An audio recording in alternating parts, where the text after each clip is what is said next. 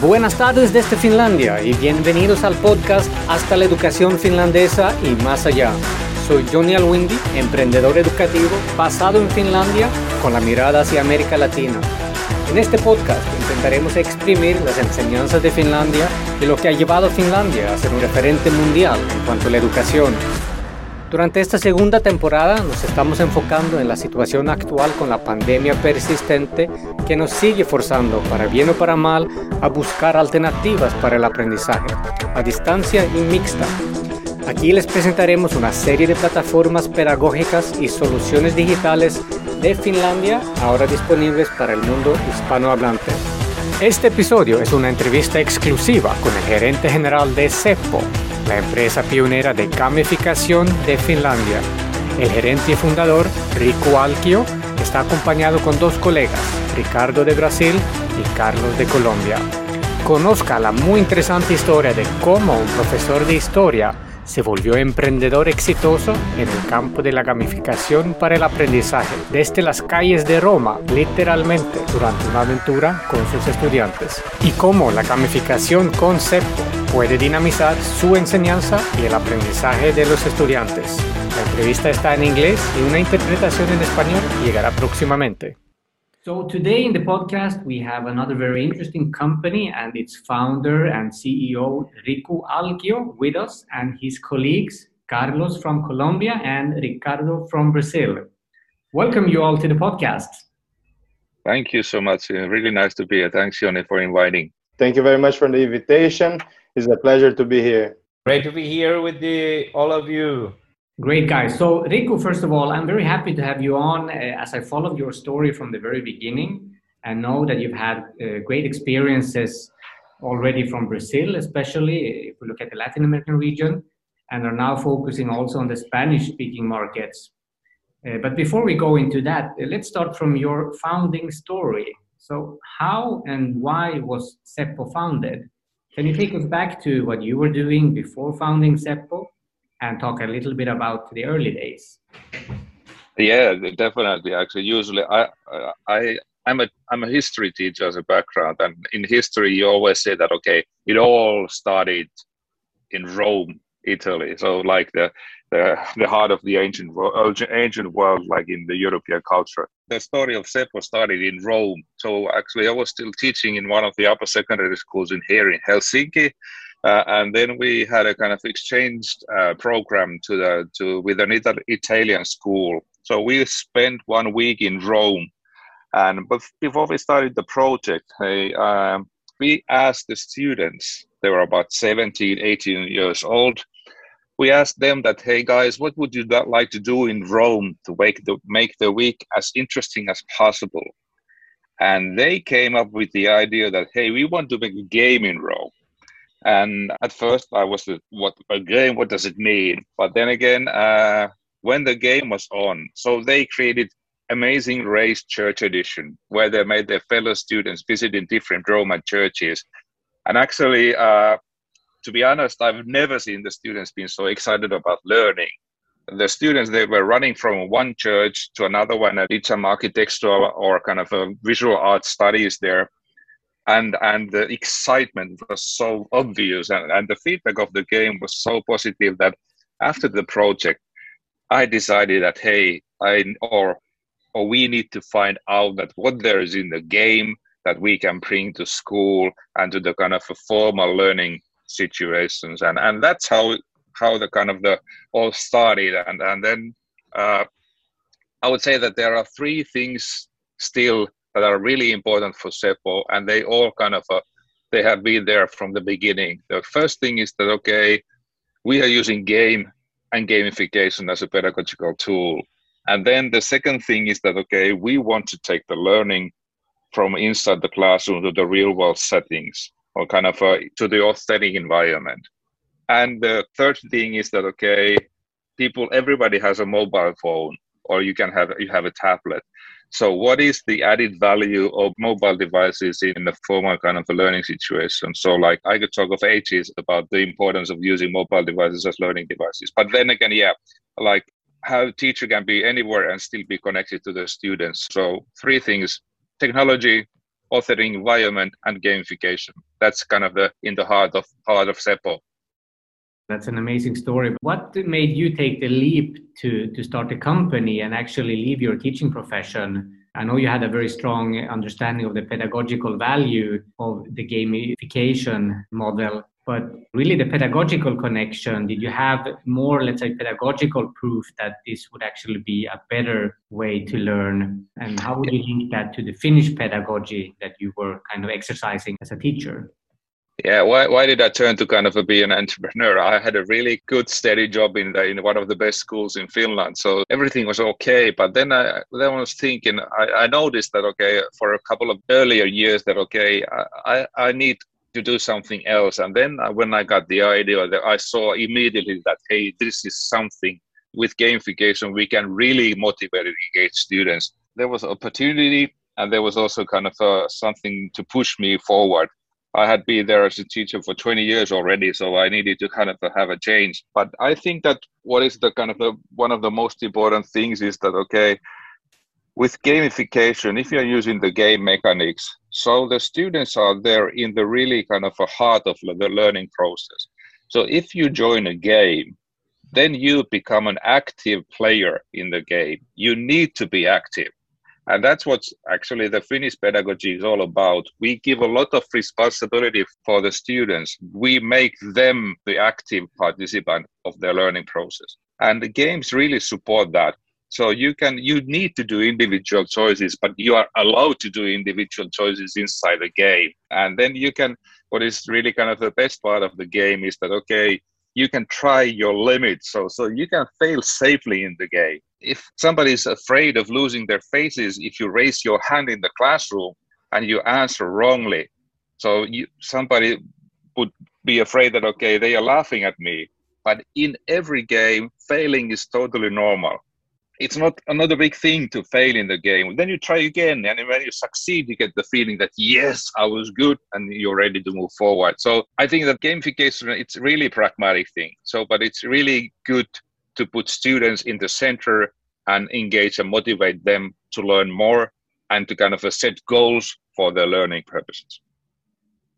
I remember that gamification quickly became a big thing in education around the time of your founding, but there was quite a lot of confusion around the, the difference between gamification and gaming, with quite a lot of struggle for education solutions to become interesting enough and competitive enough against pure gaming solutions that indirectly provide learning experiences. What was the key factor that you focused on to differentiate your solution and make gamification for education relevant for teachers and students? Yeah, actually, what, yeah, that's a really good question, Joni. So I think that one big difference is that, okay, by gamification, you mean that you are using the game mechanics and the game mechanics are like kind of the points and the badges and the levels and the leaderboards and a bit of computation, online feedback, and these things. In some kind of a solutions, though, so the gamification is kind of considered to be a kind of a multiple choices, and then you get the points. But I, I think that in the heart, by using the game mechanics in a learning process, is that okay? You can use them as outer triggers that will uh, push the learner forward so, and we do have all these game mechanics implemented into the platform and into the solution. And then the teachers can choose that, hey, what mechanics I am using in my teaching or when you create a game. So you, you can have levels in the game with, with and then you can have, of course, you can have the points and, and then use different game mechanics for different audiences. So, so that's how I see it. By using gamification, is that it's it's a kind of a broader method than just joining one game and then you play that through. Uh, if I could complement that, I could say as a student, I have the student perspective and I got the chance to study finance back in Brazil with a normal approach. And in Finland, again, studying finance, with a gamified approach where the teacher created a game board like this monopoly but focusing in, in finance concepts. And that helped uh, the students to engage way more to their learning outcome.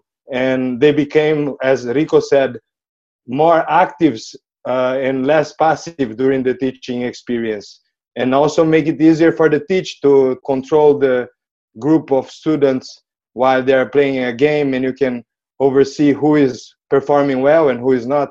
So i think that that's a really special tool to increase engagement in learning for the students. Yeah actually, just to comment on what ricardo mentioned. So there's a kind of international research and if done by university students and then the company employees that and the research say that hey yeah people are feeling much more productive if you're using game mechanics and if you make the kind of the progress visual. And we see that all the time. So people really they are putting more effort on their learning and studying if you're using the game mechanics. I also understand that there has been a lot of challenges to get uh, teachers and the education system to understand the benefits of this approach. So I'd like to ask you, Riku, a little bit about the main challenges in the beginning, especially in the education space, also knowing that you have had early success in the corporate space. And feel free to mention a little bit of how your development has progressed both in the corporate space and in the education space. And also maybe mentioning something about your success in gamifying entire events, which has been quite impressive from my perspective as well. And a big surprise when it comes to your development since the very beginning? In some cultures or in some schools, it, it's kind of it can be an individual schools or, kind of a how what is the culture of teaching how uh, much we are putting the students into center. So if, if the teacher is kind of implementing the, the gamification in their teaching, so it naturally means that, okay, you are kind of giving a bit away your authority so you you are letting the students to explore themselves and you are letting them to take the responsibility. So you are not pouring the information anymore on top of them but but they can learn by themselves.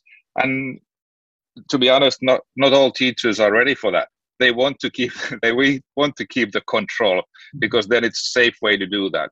And in the first i think that there was quite much kind of a, that kind of attitude. But then again, when we started about eight years ago, it has changed a lot.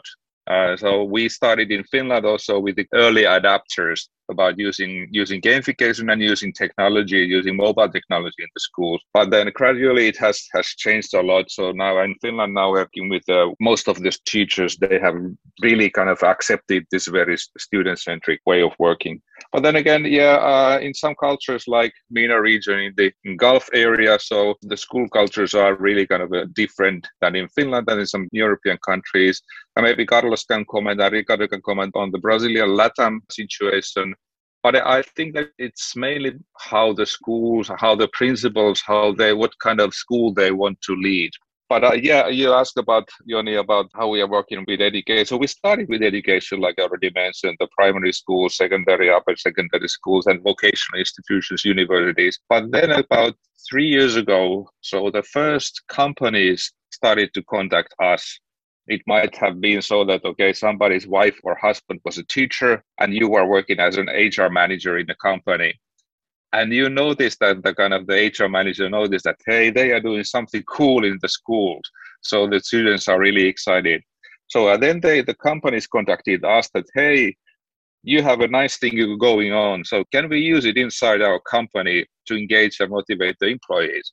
And that's how we started to use gamification in the, with the adults as well and actually now the corporate learning seems to be the most rapidly growing market segment for us.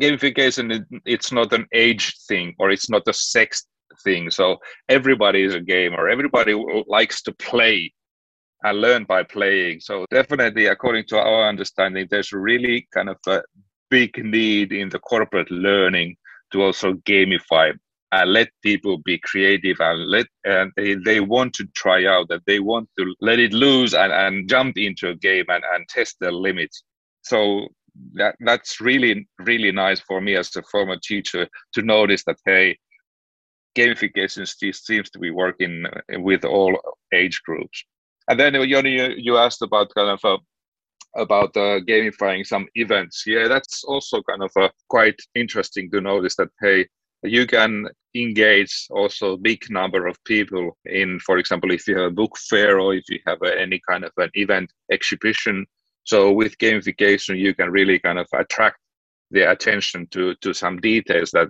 wouldn't be visible uh, without the game So, and uh, what is a really kind of a, the newest thing is here, at least here in Finland. So there's a big thing that how to activate the the people in the inside the municipalities.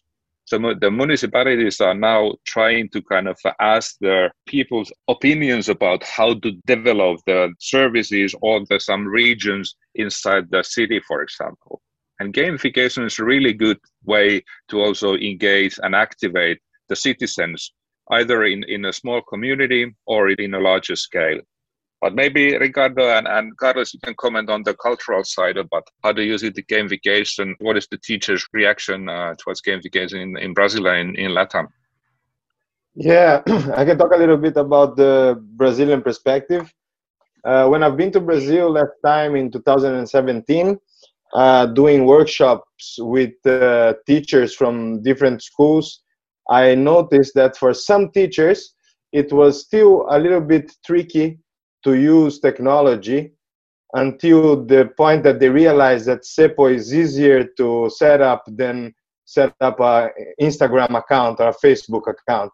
So they have this first uh, image of technology being something really difficult, but then when they engaged with the platform it, it started to flow naturally because it's very intuitive and i see that now maybe four years after my, my last visit we already have uh, so many more teachers using Seppo in brazil that i think it's just the it's not even the future anymore it's here, it's now and is the is the present situation that we need this kind of a tool to help students to engage in their in their learning and Seppo have been doing a great a great job in that in that aspect. I think that for teachers now is is easy to create a game as easy as creating a Facebook account. I used to say. So just before Carlos, you can join. So I just comment on what Ricardo mentioned is that okay, we started with the high-end schools in Brazil as well, but it has been so nice to notice that now actually now we just signed a deal with the SESI Senai organizations, which is running kind of a private public school. So it's not by any means a kind of a high end way to do things, but we are working also with the public schools, and I'm really really kind of pleased to notice that. And yeah, just to kind of add one thing is that what Ricardo already mentioned, so about kind of a, mentioning that Seppo is an authoring tool.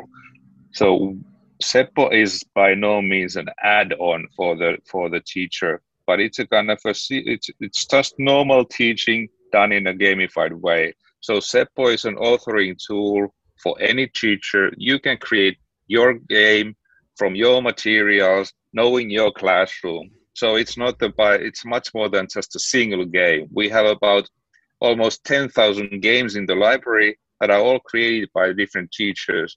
And you can take advantage of that kind of the knowledge that is available there in the library. So but but you as a teacher you know what you what you want to teach you know your students and you you can really use the the the tool to fit into your needs. So so it by no means it's not an add-on or something something that is not related to the to the curriculum or to the lesson plans. So i think that's really important to know this here. Okay great. Those are really good uh, examples. And uh, also what you Ricardo mentioned on the simplicity of using Seppo and starting the use of Seppo compared to let's say setting up a, a Facebook account for the school and uh, noticing now that people are really struggling with the jungle of technology both before the pandemic but especially during the pandemic and really trying to use technology with no let's say pedagogical design behind it. There's uh, good and bad examples of that. And building on that, could you mention a little bit what is required on a, let's say, practical level when a teacher or decision maker has the interest in trying out your offering, gamification as a learning method? What is required to put it in practice? Can you mention like good examples and bad examples, maybe of possible implementations from your international experience, and then maybe more specifically also from Latin America? to kind of start from the technical side. So uh, if you go to seppo.io platform platform or web page, it said there's a free trial, so you can try it out easily, easily, and then you can start start, creating the game without any commitment, kind of uh, right away. But then uh, I think that what it takes, this is a kind of a more general thing that okay, some teachers are afraid of using technology. I, I like Ricardo mentioned, so creating a game, it's like creating a PowerPoint presentation. So don't be afraid of using technology, but don't try to create the first game to be the best ever ever game in the world. So I would say that start small. Think about hey, what do you want to teach? Think about the kind of lesson plan, and then you do start doing the exercises. Start building a kind of a very light narrative for the game to make it easier for the for the students to jump in. So use some of the game mechanics. You don't have to use the levels at for in the first game just try it out and then, then when you get when you see the reaction on the students eyes and and the engagement then kind of uh, expand your knowledge about about using the different different features in the game. I'm sure that when you when you just kind of uh, give it a try you will get the positive feedback from the students. You can count on that because they really love this kind of learning.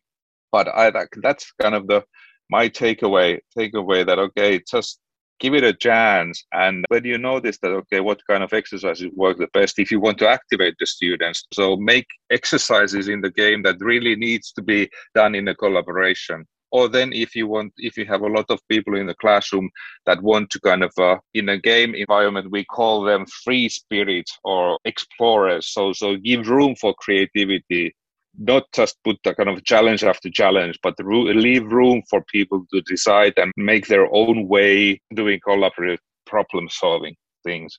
So I would say that okay, start simple and choose a topic that what you want to teach, and then just try it out because I'm sure that it's worth it. But maybe Ricardo or Carlos, do you have your opinions on this? Yeah, I could talk a little bit on this topic because I've been through this path creating games with Seppo. And what I have to say is that you can definitely create a game in five minutes using Seppo. It's easy and it's fast. But if you want to create a really nice game, engaging game, you have to put a little bit more effort in it, and it's going to take uh, a bit longer. But it's definitely worth it because once you get a, a good game, you can reuse it as many times as you wish, changing some things, and making it a bit fresh every time you use it. So I think it's um, a step-by-step scale that you, you're gonna start with simple games, and game by game you're gonna increase the the quality of it, and the results of your students will increase accordingly. So it's, it's just uh, putting time and effort to create the best game possible, but also remembering that the next game will, will be even better. Joni, can I raise one uh, topic that I, I think that is really important? That it's not directly connected to gamification, but I think that we have by now discussing a lot about about gamification and creating a game and everything like that. But during the last year has chosen that okay, what are the kind of the tools that are needed for the schools? And, and now during the pandemic, though, kind of the role of the technology has been enormous. But then we come to the kind of a question of equality. How we can access to people if you don't have a computer or laptop at home? And uh, some still learning and teaching needs to be done. And actually what we have done in Seppo I, I really believe that after the pandemic more and more learning will happen somewhere else than in the classroom. So and of course if you want to be in the communication between the teacher and the students you need to have technology what I think that okay, what will happen in the future, it has already happened, is that okay, the mobile devices they will become more and more important in terms of learning. So because of the accessibility, almost everyone has a mobile device. If you don't have maybe the mobile data, but you do have the Wi-Fi. So delivering the, the learning content needs to be easy. And that in that case, so the mobile devices are getting kind of a bigger role in there. But then if you think about the life of the young people and how the young how the young people are using their devices, they are not just watching the videos, they are not just listening to the audios, but they are producing their own stories. So they are doing their TikTok videos all the time. And and uh, what we are offering here with Seppo, what we try to encourage the teachers to do, that if you gamify your kind of a lesson plan and you ask the student to join in.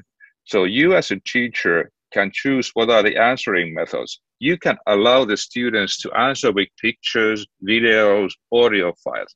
So you can bring those informal ways of learning to a formal setting like school. So, so if you do a TikTok video, use the same method but show what you have learned in the physics or, or do the do the audio in english. So it will be related to the subject that you are kind of uh, learning at, at school at the same time. And i think that this is one of the most important things that okay by gamification by giving permission to use your mobile devices in the same way that you are doing after school like relation to the real world it's really important in terms of also kind of educating and, and learning. Yes, fantastic points. So let me finish with a couple of questions in Spanish, especially to Carlos. Uh, anything that Absolutely. you would like to add in the end, uh, Riku, as well as Ricardo, but I'd like to ask Carlos specifically about Colombia. Carlos, ¿podrías resumir un poco el estado de gamificación en Colombia y en la región latinoamericana? Em, la gamificación definitivamente viene creciendo en Latinoamérica a un ritmo acelerado, eh, incluyendo por supuesto a Colombia. Hay un ritmo de aprobación distinto, diferentes herramientas surgiendo. CEPO, por supuesto, una de ellas, creo y estoy convencido que la herramienta, yo diría, el, gold standard de, en gamificación hoy en día, usos también en, todas, en todos los diferentes frentes. Eh, Johnny eh, tenemos muy buenas experiencias en la educación superior, en eh, educación eh, mm, básica, media y en educación corporativa, por supuesto. De manera que lo que deberemos ver en los próximos años indudablemente será que sigamos apropiando y tomando lo mejor de esta muy poderosa herramienta que es muy importante entender, no es solamente una herramienta tecnológica, es una herramienta pedagógica, una herramienta de involucramiento de, de, los estudiantes y sus equipos en el proceso de aprendizaje. ¿Y qué podrías resaltar acerca de las experiencias con CEPO en la región y, cómo podríamos aumentar esas experiencias positivas? Yo resaltaría que definitivamente cada vez me sorprende más la creatividad de los profesores. Cuando los profesores comienzan a entender el poder de la gamificación, el poder del aprendizaje ubicuo, que es esta capacidad que tiene CEPO de mezclar el aprendizaje en el aula o en el computador, en la casa del estudiante, con el aprendizaje saliendo de la casa, saliendo al campo, saliendo a la empresa, etcétera, etcétera. Los horizontes de cómo puede un profesor diseñar su experiencia de aprendizaje, yo diría, se multiplican de manera exponencial, pero y, a la vez permiten que el profesor cree muchísimas experiencias que ni, ni se le había ocurrido y también a nosotros como equipo en CEPO pues no habíamos visto. Yo todas las días me sorprendo de ver experiencias tremendamente innovadoras de, de, profesores en todos los niveles eh, que cada vez exploran más y encuentran una forma eh, más. Déjame contarte una muy bonita. Hemos tenido un gran reto en la pandemia en los colegios con el tema de la educación física, del ejercicio. Los niños están sentados mucho tiempo en su computador escuchando estas clases por Zoom o por Meets. Pues este profesor lo que hizo fue crear una experiencia gamificada en CEPO con un calendario diario, ¿sí? De actividades y el niño básicamente debería eh, seguir unos retos que el profesor grababa, se grababa haciendo el ejercicio, mostraba cómo es el ejercicio y el estudiante tenía que hacer los retos haciendo el ejercicio, haciendo otros retos de actividad, lo deberían grabar, él debería mostrar. Entonces, fíjese que los activa, los, los, los volvió un uso muy innovador, muy sencillo, pero que le permitió a ese profesor de educación física en esa, en esa escuela poder decir, vengan, mis niños sí se están moviendo y estoy teniendo un control de lo que están haciendo en términos de acondicionamiento físico que está fallando tanto en, en nuestras escuelas. De manera que eh, horizontes indefinidos y yo creo que seguiremos teniendo grandes sorpresas porque la creatividad de los profesores es infinita. Excelente. Y quisiera dar un último saludo o comentario a los educadores y de pronto hasta a los padres en Colombia y América Latina. El saludo es más que, más que un saludo, un aliento, un, una voz primero de reconocimiento a todos los profesores y a los padres de familia que juntos han apoyado a sus hijos por lo que ha sido este momento tan difícil en la educación de ellos. Yo creo que todos tenemos un compromiso, debemos tener un compromiso de recuperar lo que ha pasado este año. Todos hemos tratado de hacer lo mejor que nos ha sido posible. Padres de familia, los estudiantes, los profesores, los directivas de los, de los colegios. Esto no ha sido fácil para nadie. Por supuesto, hay brechas que cerrar en los próximos años, pero creo que el compromiso que vamos a seguir teniendo todos es cerrar esas brechas y volver esto una oportunidad para que todos nos involucremos de una manera mucho más activa en los procesos de formación de nuestros jóvenes. Muchas gracias. So to wrap up, uh, Nico, do you have any final words of encouragement to educators and parents, maybe also in Latin America, and uh, give them some reasons, final reasons to look closer at CEPO? Summarizing your offering and uh, also mentioning a little bit where people can find you. Yeah, I think that one of the most important things for this is mostly for parents, but also for the teachers. So some people think that okay, games make you passive. So uh, I think that our our kind of um, mission is to show that hey, we can really make people active by using gamification and, and in inviting them to join the game. So so that's kind of the main thing for us.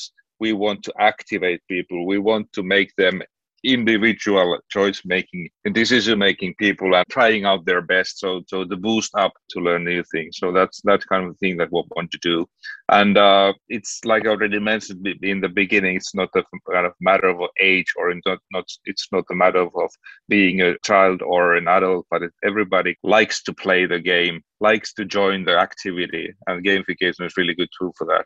And if you're working in a school so we do kind of uh, run workshops for teachers uh, where we speak about gamification and then we do really a hands-on workshops to help the teachers how to get started with Seppo. Fantastic. Ricardo, a final greeting in Portuguese? Yeah, we can do that. Queria agradecer a todos os falantes da língua portuguesa que acompanharam o episódio. É, já estamos presente, presentes no Brasil há, há, um bom tempo. Se alguém do Brasil tiver interesse, pode entrar em contato com o Passe Loman. E nos últimos meses a gente começou a fazer uma pesquisa de mercado em Portugal e na Espanha. E para o início do mês de maio começaremos a entrar em contato com empresas e, e organizações em Portugal. Então, para você que está em Portugal, fica o nosso abraço e até já. So thank you very much, and I hope we can do a part two uh, sometime soon, and also maybe interview some of your users in Latin America or Spain or Portugal. So that would be a great follow up if that becomes timely and interesting for you. Thank you, Yoni. It was really good and I really enjoyed the session. Thank you, Ricardo. Thank you, Carlos, as well. Thank you. Thank you, Yoni. Wonderful session. Thank you very much for your invitation. Muchas gracias por habernos acompañado en esta sesión. No dude en visitar la página web de CEPO en cepo.io para poner a prueba esta excelente plataforma gratuitamente o para solicitar formaciones de gamificación para su escuela, universidad u organización laboral. También pueden escribirnos directamente en nuestra página de Facebook, Johnny Alwindy Public o Edvisto Latam. Asegúrate de suscribir al podcast en cualquiera de las aplicaciones móviles que manejan podcasts para estar al día de próximos episodios y nuestras recomendaciones actuales desde Finlandia para el mundo hispanohablante. Este podcast está patrocinado por Edvisto y este episodio en colaboración con CEPO de Finlandia.